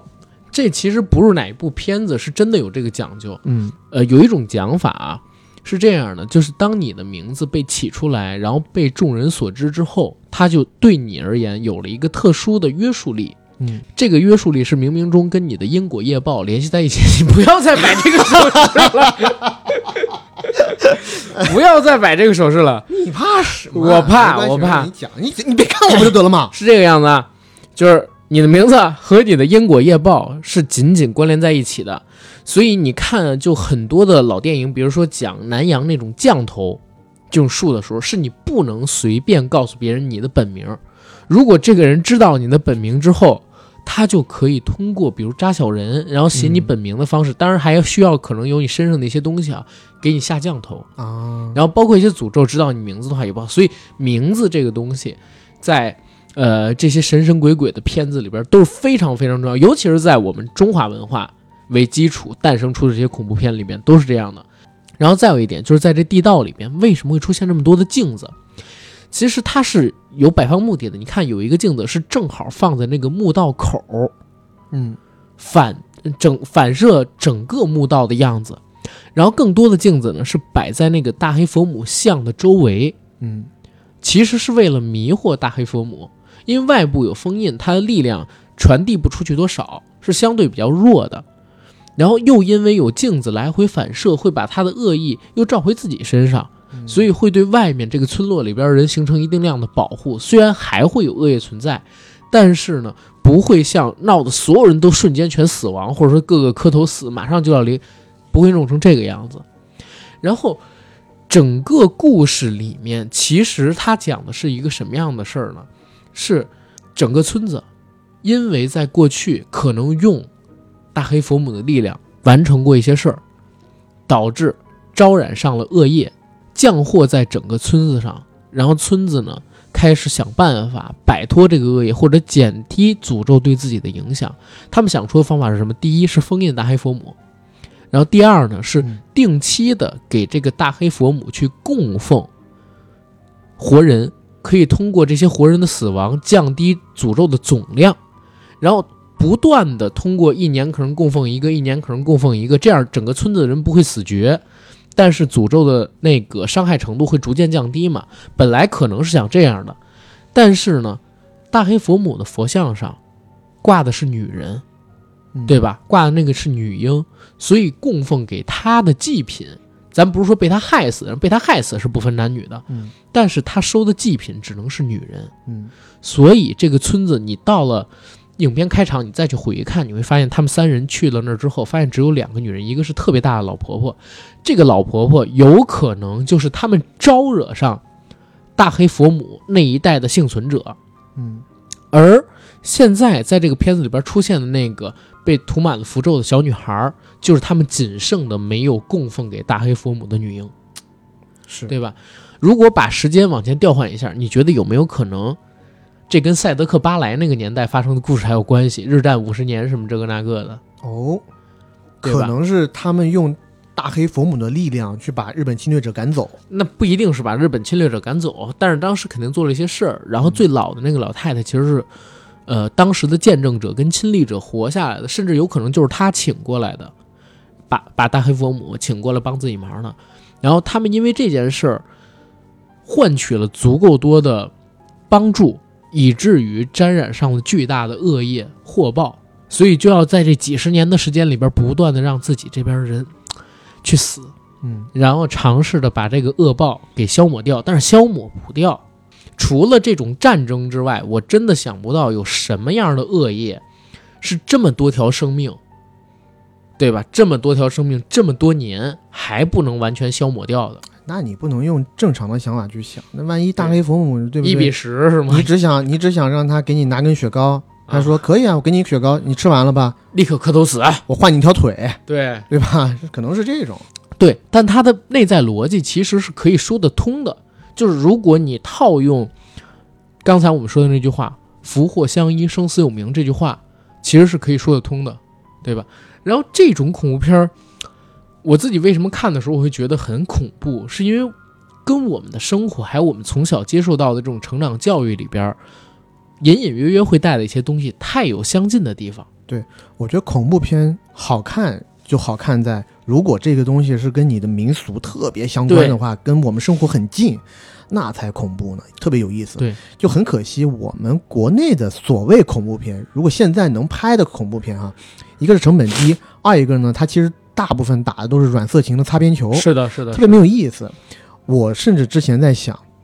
如果我要去拍一个恐怖片的话，那必须，我不说是这用这种贴面啊，让鬼突然一下来这种东西，我觉得是一直是觉得有点 low 的。我特别欣赏的就是马凯在《中邪》里面用的那些，把这些民俗对和恐怖搞挂得很紧。譬如说东北的，晚上嗯，我出来撒个尿，对吧？一个院子空空无物，没事儿。我进去撒尿完了回来，一回来突然一看，哎，院子里当中怎么站了一个人，背对着我的。然后我慢慢的走进去，走进去，直到我走得很近了，那个东西转过来，我才发现那原来是个纸扎人。唉，然后一阵风吹过来，纸扎人慢慢的向后飘远。你忽然发现，原来地下还蹲了个小孩儿。这小孩儿慢慢的抬起头来，他没脸。后来我我本来还想讲句那个字儿，啊， 好吧。但是你说的这种不是特别民俗的，我告诉你什么才是真民俗。啊，这还不民俗？纸扎人，我觉得是特别代表咱们中国的民俗的。我告诉你，你你看过那个《小寡妇成仙记》吗？后来叫《北方一片苍茫》啊，放那肆个的你那一个。直让我看没看哦，嗨，呃，就是他讲的是东北的萨满文化，嗯，就是东北的故事，我其实觉得特别有意思，可以拍一个片儿叫《萨满》，或者就叫做《出马仙》。然后讲的故事是什么呢？比如说，路上遇到了一个死人，你去帮他做仪式，跳萨满舞嘛，帮他招魂。然后穿这种萨满服饰，手里边拿着各种摇铃跟鼓水，然后穿着服装在那儿狂跳，燃着火的时候，然后旁边跑了几只刺猬啊、蛇呀、就是传说中那些保家仙儿，对吧？？嗯然后出马仙儿的故事，咱们听友还讲过一个特别有意思的事儿，真事儿啊！之前前几年他投稿了，就是他姐姐，呃，当时回了家之后睡着了，醒不过来，嗯，几天都醒不过来，中间找了各式各样的师傅、大夫，然后还请了和尚，在他那枕头底下放那个符咒都不行。到了第三天晚上，他爸爸以前当兵的时候的一个战友，几十年没联系了。嗯走路来他们家，敲他们家农村的大门，梆梆梆敲醒了，说家里有出马仙儿，告诉他自己战友的女儿要出事儿了，过来救命的。嗯然后的要了符水，要了香，然后把所有人都赶出去，做了一顿法。女儿第二天醒了，然后这老战友当天晚上就走了。就这种事儿，我觉得其实你要拍的话特别有意思，尤其你当然这可能就是北方人会稍微敏感一点啊，什么狐黄白柳灰这些保家仙儿，包括出马仙儿的故事，身边可能会有一些。嗯，但是你像南方的朋友，我相信你们那边可能也会有一些类似于我你嗯们就是我们之、前讲的那种上身嘛。其实为什么上身题材在全球都很多？可能这是真的有这种东西哈。就是呃，你像我之前在咱们有期节目里面也说过，就在我爷爷家那个农村里头，嗯人家也是某某老人走了以后啊，突然有一个有这种通灵体质的老婆婆来到家里，嗯也不知道是做法还是祝寿啥的，突然一下，这老婆婆啊、上身了。上身以后，神态表情像原来死去的那个人嗯嗯也就罢了，对吧嗯？你毕竟可以学嘛。但最关键的就是她声音也一模一样，你是对你知道是一个老太太去学一个。一个一个中年男性也好，就这种声音差别非常之大。但是能你还出不来如说男性和男性的比，嗯而且很多情况下，我们听到的很多故事是，这个声音是一模一样的，是甚至是这老太太之前完全没有见过这个人，是，就这个我觉得是有点有有点悬的我。给你讲一个有意思的事儿，呃，这块儿说出来好吗？我我我这是真事儿啊！你有没有听过一种偏方儿，嗯，说那个脐带馅儿的饺子能治病？没有，好吧，这个是但我们那边是有人买胎盘回去吃的，是啊，嗯，就是呃呃，对对，说错，不是脐带，是胎盘，子和胎车。盘，对这个东西呢，就是、呃、小孩儿身上那层包衣嘛，嗯，然后很多的医院，如果你现在不主动跟他要，有一些无他是良不会大给夫你的，他不给，嗯有人会要，要完了之后会晾干嘛，晾干之后，其实从中医理论里边，这是一非常非常名贵的药材，对，然后有的是让孕妇自己吃，是啊，补身体，煮熟了做成什么馄饨、饺子之类的给那个孕妇吃。我身边有两个这样的事儿，一个是得病，嗯得哮喘病，然后吃这个，吃了几顿，然后好了。我不是宣扬迷信，我只是说身边那个事儿。然后还有一个事儿是啥？还有一个事儿是，呃，我们这边有一个姓李的姐姐，大我大概三四岁。有一天她发烧，嗯，发烧醒过来之后，不说北京话，不说普通话，说方言，然后听不懂她到底说什么，家里边人就特别害怕，不知道从哪儿请的人给她弄了这么一个东西，吃完之后，然后睡了一觉好了，嗯又能说普通话了。嗯这是真事儿啊，这是两个是真事儿。姓李的姐姐那个是我听外边人说回来的，但是那个得哮喘病那个是我们家亲戚嗯，啊、说这种东西我老怕会不会对咱们节目产生风险，靠。对，但是说回这个咒这个影片，六点八现在好像豆瓣上评分太低了，我我跟你我觉得吧，就是中国观众，我之前还跟别人聊，嗯我说我一开始是拿这个呃魏翔老师嗯说的这个话跟别人聊，我说哎，好像中国观众看不懂类型片。而后来我又想了一下，我觉得不是中国观众看不懂类型片，而是在近几年，呃，电影市场里全是这种现实主义题材大行其道，嗯，所以剥夺了一些观众对于其他类型题材的想象，他会把一些对于现实主义题材电影的要求、去要嗯求是的在一些类型片上。他要求逻辑，对，一是嗯逻辑，二是你要给我讲到原因。但有一些东西，就像我们刚刚讲的恐怖电影，很多是讲究氛围的。是原因你怎么给原因？你就像我们以前，我小时候，我特别喜欢看一本书，那本书叫《奥秘》，嗯，对吧？还有类似像世界未未解探索，对，飞碟探索、世界未解之谜这种，嗯，它很多这种故事看起来都是挺恐怖的，是或者有一些那种呃科幻色彩，是的但，到最后呢，没有办法给你解释，就没有解释，它只是给你陈述一个事实，是对吧？有你像很多纪录片也是这样，有的有的纪录片它去给你揭露一个社会现状，但、嗯但是我拍电影的人是我的使命是告诉你有这个事儿。嗯。我不需要告诉你怎么去做吧，就是之后的结果是怎么样吧。其实我觉得你刚才这一点应该针对的是影迷，嗯普通观众其实还好，反而是影迷，嗯他现在因为这些年可能韩国电影也好，或者说国内文艺片你看的比较多，嗯然后有点儿。现实主义着了魔，越来越对类型片要求逻辑、内在逻辑啊，你这东西不现实啊，你这东西不符合物理啊，等等等等。嗯剥夺了很多看电影时的快乐，纯粹享嗯受，而且又借由比如说现在评分网站其实也很发达嘛是，把这个言论一放放大开，我跟你说起到的影响是山呼海啸一样的。对对，而且还有一个就是，嗯，恐怖片啊，嗯我们如果说恐怖片的话，恐怖片高分的，你在中文的网站里面找到的真的不多，对，而且还有有一个些高点分的都是很古早的一些恐怖片，双瞳什么的，对，但是那些恐怖片，你要是现在来看，讲真的，你也不是特别恐怖了，是说实话，而且还有一个点，我觉得啊，就是最近这些年，最近十年吧，其实中国观众是在一个被大保健的过程当中，嗯，怎么说？就是其实被很多的导演啊，然后电影啊，无微不至的伺候，嗯就是已经经不起冒犯了。啊，像这个片子，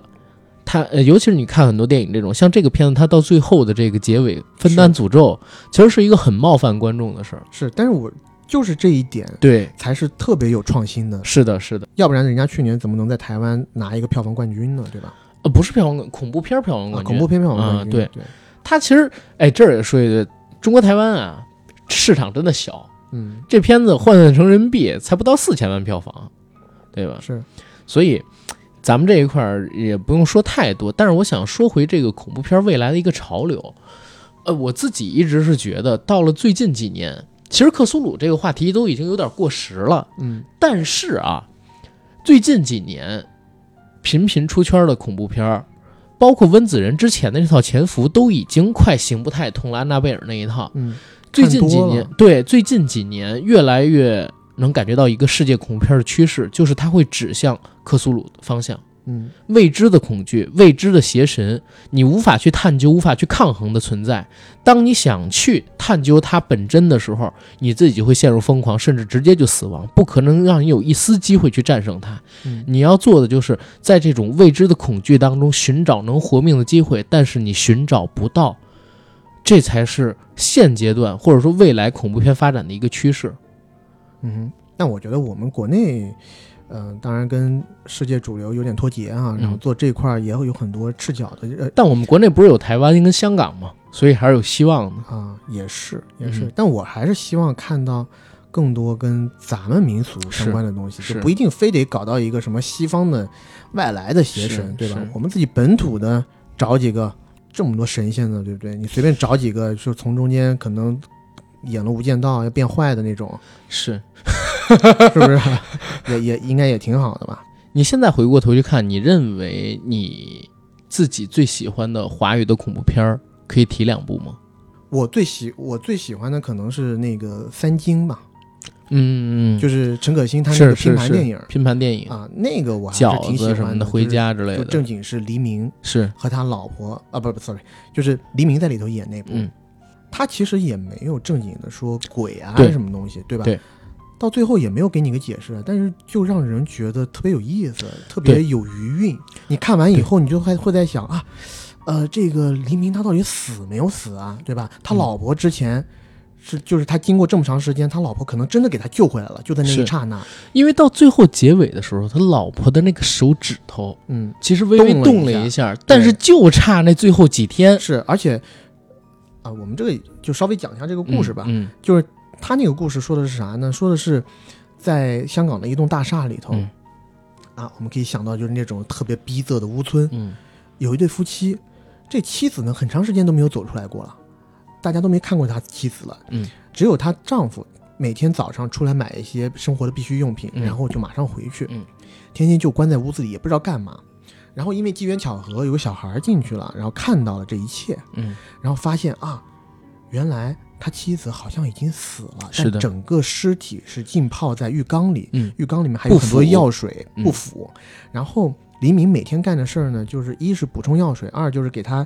妻子擦洗身体。是的，这个事情被当时的这个社会管理人员发现以后，他肯定不能这样干嘛，嗯对吧？嗯这个对左邻右舍也不安全，所以就强制的把黎明从里面拖出来了。但黎明一直在跟说，这个我马上就要成功了，一、嗯嗯一定要擦到多少多少天，是可能当天就是擦到的那一天了，对，他马上就要复活了。嗯那大家不信，还是把担架，还是用担架把他老婆的尸体抬了出去。对，抬到楼下的时候，我们就看到了那个之前讲的那一幕，他手指稍微动了一下，对，已经快要成功了，就差临门一脚。对，然后后来我们也知道，哎，也是通过 DV 镜、嗯 DV 的记录发现，原来黎明在好几年前，嗯他其实也经历过这个事儿，是的，只是身份颠倒，就是当时黎明也是处于这个死亡状态，嗯是他老婆给他天不天断不离弄，不弃的嗯给他不断的去擦洗这些药水，是的，终于在几年后黎明活了，但他老婆后来还是因为一些意外，很可惜啊，对，失去了生生命命，对。三清其实那几个故事都不错，我觉得饺子那故事也挺好的。嗯，杨千嬅跟梁家辉的那个，就是杨千嬅她老公其实是一个特别特别花的人，嗯，然后自己本来就是小三儿上位，现在年纪大了人老珠黄，感觉她老公不是特别爱碰她，嗯，所以就想办法保留自己的容颜嘛。那会儿拍这片子的时候也是两千年代初，零三年，是不像现在一样高科技这么发达，不然的话跟这个斯琴高娃老师取取经，嗯是吧？打打羊胎素什么的，大概也能维持住。但是那会儿科技不像现在这么发达，他他就嘖去求一个神婆，这神婆是白灵演的，白灵演这种东西真的特来劲。嗯神婆给他出了一招儿，吃饺子，吃什么饺子呢？吃死鹰的饺子，死鹰馅儿饺子。嗯比如说那种三到六个月的死婴包出的那个馅儿，他跟那个杨千嬅说：“你看我像多大呀？”杨千嬅说：“你多大？我都六十多了。”白灵儿这清楚，但现在也说实话啊，我不知道大家有没有看过白灵本人的照片儿，她现在也六七十了，但是保养的也特别特别的好，从身材到外貌。他皮肤比较紧致，，对，皮肤比较紧致。然后杨千嬅就按照她的说法去吃了婴儿馅儿饺子，确实回春，状态大好。她老公看见她也是欲罢不能，跟她就干柴烈火。但是她身上开始有那种尸体腐烂的臭味儿，嗯这个臭味儿盖不住，而且越来越重。随着她吃这个馅儿饺子越来越重，她老公也觉得杨千嬅有问题，然后就去白灵，呃，就跟踪她老婆，然后发现了白灵。去找白灵，发现白灵这个人身上有各种各样的秘密，而且白灵也长得风骚可人嘛，就跟着白灵呢又搞了一发。这事儿又被杨千嬅知道了，杨千嬅干了啥呢？最后杀了她老公，然后在结尾还为了保持自己这个容颜，不断的去吃这死鹰馅儿饺子。我觉得这个故事其实背后想起来挺惊悚的，嗯知道吗？你你刚才提到三惊，还有吗？其实咱们国家这种恐怖片，嗯我觉得，嗯，拍的真正能算是经典的，实嗯在是不太多。呃，我觉得李心洁之前那个《见鬼》，见，鬼，以前小时候看确实觉得挺惊悚的。见鬼，我到现在都没看。呃，《见鬼》讲的其实也比较简单了，就是说这个女孩本来是个瞎子，嗯后来呢患上了一个视网膜嗯啊，就可以见到鬼了。但这个视网膜的主人生前呢，就是很很悲惨，嗯然后他见到的鬼呢，就是这个视网膜生前的主人。嗯啊，他得去帮他完成一些心愿，然后随着别人去到了泰国那个地方是去干了一些事儿。是这个这个电影，其实我前段时间我还回看来着，就没有像小时候看的那么吓人了是啊、然后在此之前，还有像张国荣嗯，拍过的一些异电度影，空间什么的异度空间什么，异度空间现在看就更更不吓人，更不行。我提两部，嗯一部是麦浚龙的《僵尸》，啊，对，僵尸好的呀，僵尸好看。僵尸那个片子，我其实都不应该给大家做太多剧透，但是嗯我就跟你说，那是致敬八十年代僵尸片儿的那么一个电影。是男主角用的是林正英当时的徒弟秋生的扮演者钱小豪。钱小豪演的，其实你可以类比成他自己嗯，中年不红的一个动作男失演忆的员，演员，对，回去住公屋，嗯然后住公屋的时候，发现这个公屋有点奇怪，在这栋楼里似乎一直在发生着怪事儿。嗯，然后陈友演的是一个道已士经道士，但是已经没有僵尸了，所以也不需要道士，就改行卖炒糯米饭的这么一个道士。嗯然后鲍起静是女主角，吴耀汉演的是僵尸。吴耀汉死了，相依为命的老太太不想让他下葬，就去求这个钟发扮演的邪恶道士，问怎么才能让老公复活，把自己老公养成了僵尸。那个片子非常好。然后还有一个就是梁家辉演的双瞳，嗯，但双瞳其实也是一个类型片，嗯，它更多的也是和我们现在的中国传统的道教文化有关系，什么罗浮山炼丹，然后等等等等，讲的就是在中国台湾有两个企业老板，他们俩呢一直痴迷于道教，然后在云南当地发现了一个呃已经被遗弃了百多年的道观，他们就花大价钱把这道观整体挪到了。中国台湾，而且挪到了他们公司的大楼里，建了个密室。嗯然后按这个道观留下的道经的指示去寻人，寻天生双瞳的异人，嗯然后按这个道经里边的指示杀人炼丹。啊，他那里面有神凝视神猿吗？没有没有，啊，哎呀，怎么记错了？好像哦但是记成另外一个片子了。陈思诚啊。呃，思诚他他挺挺贼的，你看最近星爷不也出来啊给他对站对台吗？他对吧那个站台站的稍微有点尬，是，稍显有点尬。然后这个《唐探二》的时候，当时也在微博上面发了致敬啊，致敬双瞳，嗯啊，对吧？致敬陈德森导演，所以这个司藤啊，确实会来事儿啊，道德制高点找的好好的哎，双瞳是陈国富吧？啊。对，陈国富，不好意思，嗯我刚才说的谁啊？陈德芬。陈德森，哎嗨，不，陈德森那就子语风暴了，别嗯别瞎说了。对这几个片子，我觉得是相当可以的。但是你往后一回啊，我们刚才提到的那几个，嗯，可能三惊，因为它里边有陈可辛嘛，陈可辛其实是一个泰泰国国人裔，嗯，对，所以那里边的可能更偏东洋一点儿，但是僵尸也好，然后呃双瞳也好，还有刚才我们提到的这部咒，嗯啊，甚至见鬼，它本身都是根植于我们中国本身的传统文化衍生出来的一种恐怖片，嗯，所以你看这三部都是经典来的，是。其实我我我真的觉得《中邪》这部片子没能在大陆最后上映，其实嗯真的非常非常可惜。是那部片子我看的时候真的有点惊为天人，而是且那么低的成本，当时应该是七十万人民币拍出来了，没有七万，然后后来变成后十来不二万，啊？是因为那个他们在拍摄的时候有一个演员出了意嗯外，把腰伤了。后来 Force 得这 Force 得奖了之后，有片方又给他补了五十多万，啊，是让他去补拍一因些为当东西。时。因为当时有一段时间还一直在那儿说，就是说这片子它的解解析度不够，到底嗯能不能达到上大荧幕的标准？是还在跟那朋友在那儿聊呢。但看了片子以后，真是觉得这个，嗯，因为我相信大部分的听众都是没有看过这部片子的。是但以后有机会，如果资源什么时候可以出来，或者资源已经出了，了，啊，已出好经几有年嘛，是对，吧？啊，因为我们那啊，那那人家不就不能收回成本了吗？是呃，但是它成本也不高呀，也是，对吧？也是也是马凯现在第二部戏好像也在采也在拍摄当中了，嗯，嗯，反正觉得有点可惜吧。搞宣发想打那个中元节那个点嘛，清明节啊清明一起节见是鬼，然后就因为一起见鬼这四个字儿，导致这片子能上就见鬼了吗？嗯，对，反正我是觉得，呃，好看的恐嗯怖片，或者说你经得起回味、经得起反复看的恐怖片，还是就是跟所有电影一样，你都是要写人物，把人物写扎实了，还有嗯是情感什么的。像这部片子，我自己觉得真的是挺有余韵的，就是没很错余味很足。就这个主角若男这个人，这个女的，我在第一遍看的时候，我真的顺着故事看，我真的觉得她就是一个特别善良，但是被无心的裹挟到这一这一团这个嗯糟糕事情中的女主，然后她所干的所有事情全都是为了她的女儿。但我们后来等片子看完结束，再倒过头来一想，哦，她之前所有的这一切嗯其实还是源自于。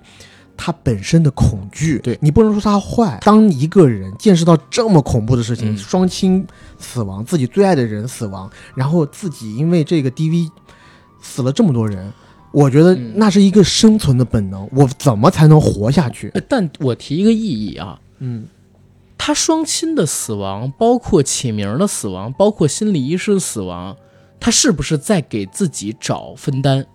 我觉得起码双亲那一层，我不愿意把它想象嗯成是嗯他吧，就找找分担。对我，我只觉得，比如说起名有可能的，对，他女儿有可能，嗯有可。能的，女儿为什么有可能？虽然讲是虎毒不食子，嗯但是六年时间，女儿跟他其实是分离的。嗯，我觉得他对于女儿的这个感情没有那么开深始厚的，时候没肯定是有的，嗯而且怀孕的时候，她在怀孕的初期，她自己都不知道她怀孕嘛，对对吧？她怀孕初期的时候，别人就给她一个这么深的印象，就是佛母要你的这个妞，嗯要你这孩子。嗯你想，她自己觉得她自己肚子里这孩子这么的邪恶，这么的恐怖，嗯嗯我觉得很有可能在某种程度上也扭曲了她的心性。是的，但是你说他的爸妈，这些我觉得不大可能。而且那个片子里面也说了，他爸是自己主动要看的，嗯，对吧？然后他周遭这些连累的这些人，当时我觉得第一反应肯定是吓坏了。嗯，就等你片子看完，你重新再想的时候，哦，原来他把朵朵，就是我们后来说的彤彤陈乐彤，从保育院接出来以后，干的第一件事教他自己的本名。本名儿其实那个动作就告诉了你，他把他接出来，第一个目的就是要献祭给因为福祸相依，生死有名嘛。对，告诉他名字就是为了要让他献祭。，对，但是人呢又是非常复杂的，嗯尤其是跟他有血缘关系的这个人。相处了当之后他，和这个小女孩相处了一段时间以后，他心里还是生出了母爱，嗯，他还是有侥幸心理，说我能不能逃脱出这个恶毒的诅咒，嗯，所以他才想说啊，当他的女儿经历这些事情的时候，我还是要去试一试，去找到那个大师，看看是不是能有封印之法。所以当大师告诉他，哎，你女儿有一个破解的方法，就是七天时间别让她吃任何东西。嗯一开始的时候，他是跟彤彤说，妈妈跟你一起，嗯你不吃我也不吃。嗯但是你看，饿到第三天的时候，他其实是背着彤彤出去买了面包，在楼梯口嗯自己吃，一边吃一边哭。他其实心里我觉得特别复杂，就是这个人物当时的心嗯，性。是的，然后当他到了后面一步，就是当他看到启明隔着这么远，在云南还是被佛母的诅咒给弄死以后，嗯他马上是害怕，而且看着他自己的女儿身上产生的那种种的病变，嗯那么恶毒的情况，我觉得从那一秒开始，他才想，我要不然还是顺从佛母好了，嗯所以才为了他女儿吃了凤梨，嗯，才导致了接下去的这么一连串恶果。当然了，就是恶有恶报嘛，还是自食其果。我自己还是比你可能更阴暗一点儿。嗯，你你够阴暗，但是你不敢讲这个火佛相依、火佛修一啊，心无萨不是摩。不是，但是我我是在想什么呢？因为我更阴暗一点儿，我会觉得从他逃出来，那一刻开开始始，他就已经他从那个村子逃出来开始，嗯他就在尝试的，因为你知道那几年的时间里边儿，其实也没有人知道他的名字哦，嗯对吧？他是保护的自己，保护的好好的，嗯所以从一开始他就想着不断的去找别人给自己分担这个东西。当然，有可能父母，父母我觉得肯定对是是意外意来外的，嗯是意外来的。但是从那之后的，像心理医师什么的，嗯，全都是他给自己拖延，或者说也帮女儿拖延这个诅咒发生在他们身上时间的一个工具。一个方法对，啊。中间我们还漏讲了一个死法，就是呃，那个护工之家，啊，对，那个护工之家的一个老婆婆，对对她特别对喜欢彤彤，然后给彤彤还送上护身符，但是。镜头一转，是一个小朋友的一个吹玻璃的一个展示现场。是吹玻璃我们大家知道了，就是拿一个大管子吹那个已经融化的玻璃，嗯玻璃那头温度特别特别对高。然后镜头本来还拍着这个师傅拍的好 好的快手但整活哦儿级啊别的，，但结果这个老婆婆就过去拿了一个已经烧得通红的玻璃头，嗯，往自己的嘴里插了进去，对，死了。是那这个那我一觉块得儿也是挺牛逼的，对挺牛逼啊！这片的正经有几个场面，它其实并没有出现鬼，或者说并没有出现任何邪祟，但是是这些人物本身的行为，还有氛围的塑造，嗯，哎，让你觉得恐怖。而且这儿也说一嘴，这个伪纪录片的形式确实给这个电影很加分。对，因为它会让你有一种身临其境的参与感，而且有一种速真感。对，所以你看这片儿的时候，你会觉得，哎呦我操，好像就在现实当中有人真的偷拍下的那老太对太。甚至感觉好像是在看《法制进行时》，啊我靠，对呀、嗯，得这么讲，我是跟 AD 今天回溯剧情，我才第一次百分百的完整的了解了这片子到底剧讲什情么。吗？因为你知道有一些场景我真的我就没看，我有的我就快进过去了。对，就这比如说那个他们到了地道里，看到那佛母长什么样儿，嗯，我这段是遮着眼睛的。我真惊了，这也是第一次啊，在嗯很长一段时间以来，我在我忽然发现阿甘怎么在复述剧情的时候讲的这么支离破碎，我一直要给他补充。如果这个片子它没有那个什么所谓的呃跟观众产生互动，就是把诅咒分担给观众，我还愿意完整的去看，你知道吧？因为已经在看了。嗯，但是我一知道这片子到结尾的时候说，哎，你看到这个，呃，电呃片子的，或者说看到这个 DV 内容的朋友们，你们也已经知道这个事情，你们也只要足够多的人看，怎么怎么样，介绍给更多的人看。嗯，那我一知道这个事儿，我呢在关于地道里边的东西，包括他讲这些什么所谓咒语，摆全这是遮着手势的时候，眼睛我的就全遮着眼睛。那我想问你有没有开一点点的有啊小要不然缝缝？要不然我怎么知道就是有手从那个墙壁上伸下来？是因为他们那你啊啊开始难道跑了你之的后，我就哎我就张开一点缝儿啊，那你这个缝可能太紧了嗯啊，，对吧？这些这些画面插不进去。这些画面看不到，看不到就相当于不知道，不知道的话，这东西跟我就没什么关系。哎，你说会不会有人跟我们讲，是嗯我们也信了这个东西，所以故意做这么一期节目？但他传，但他传给我，我又传给你了， 对啊，然后我们去吸引更多的人不看，会然后分担不会这个嗯我们东西。是真的还是比较纯粹的这种无神论者，是起码我是，我也是，你可能不是。是啊是，但但其实我其心里实有正道的人，我其实是挺割裂的，嗯就你看我有的时候也去拜佛，嗯，我甚至还去学佛学过一段时间，但是呢，对我我就是好我就信他有， 不好我就不信他有，是对不好我就用我自己那套来来安慰我自己，就是嗯哎，我看的都是盗版资源，不我是还想有正版诅诅咒，这想太美了。你真就的是是那种什么人，你就是那种让神佛为难的人，啊，就是干点好事儿老想让神佛知道，是干点坏事儿总想让神佛不知道，哎、可以，是吧就是这样，是就是这样的。呃，但是这个片子经过我们刚才的这个表述，我相信很多朋友还是能够明白，或者说能够感知到我们俩人对他的一个高评价。嗯对吧？绝对是这几年里边儿，在我们华语片中嗯很少见的，真正能够吓人的，而且能让你脊背发凉的恐怖片。对，今年两部，一部是《哭悲》，嗯一部是《咒》，对吧？《哭悲》其实是今年一月份的时候，嗯当时上的。但然后哭悲我们为什么没做，就因为这部片子其实挺拉垮的，我说实 话，但是《咒》这个片子的话，它除了是恐怖片之外，它没有什么乱七八糟的东西。嗯但是这两个片子背后代表的是什么？我觉得还是回到那句话，台湾的电影产业真的已经到了某一个节点了，对裂吧变嘛，马上就要破茧成蝶。因为我过去想想台湾的电影，我想到全是文艺片儿，能想到商业片儿就是朱延平或者大卫·卢曼那些小成本的喜剧片。但是你看，过去这几年的时间里边，涌现出一批新导演、新作品，嗯对啊，从最早的像九把刀，然后现在我们看到的哭悲也好，还有现在看到的这个咒也好，嗯其实都是类型片领域里边做的很有意思的电影。陈伟豪那对派，你程伟豪，对对，所以之后大家也可以期待一下，就是在我们华语地区，哎，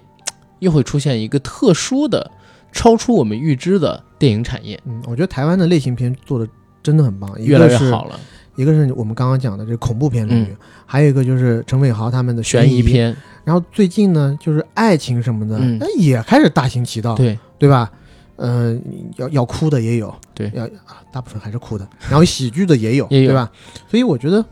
嗯，还有家庭片，他们最传统对，拿手的。嗯，总之大家期待一下吧。就现在，嗯，中国台湾这个地区电影，我觉得还是有好看的，更多元化的一些地方，有值得我们未来发展产业的时候借鉴的地方。再别看人家地儿小，嗯嗯，行，我觉得这期节目差不多可以聊到这儿了吧。嗯，然后这期节目，因为我们开场已经做了高能预警，所以大家就是中间如果还是觉得有冒犯呢，也别生气，好吧？自己多念几遍，就是呃观自在菩萨心经之类的东西。然后我们做一个广告，节目就可以结束了。我们的节目《硬核电台》已经在全网各大播客平台同步播出，欢迎各位收听、订阅、点赞、打赏、转发我们，也欢迎在。微博平台搜索“硬核班长”以及 “AD 钙奶爱喝奶”，关注我和 AD 的微博账号。想加群的加 J A C K I E L Y G T 的个人微信，让他拉您进群，和我们一起聊天打屁。然后这儿说个事儿啊， 最近一段时间，我们的某些群出现了意外，比如说像十四群，对吧？还有之前的三群，都出现了意外，已经崩溃掉了。如果十四群的群友啊、还在。我的微信好友名单里边儿，欢迎联系我一下，我再重新建个群，或者把你们拉到别的群里边儿去。然后大家不要走散，在群里的朋友呢也小心发言，现在也也不要给我们或者说给你自己找事儿。行，那谢谢大家。拜拜。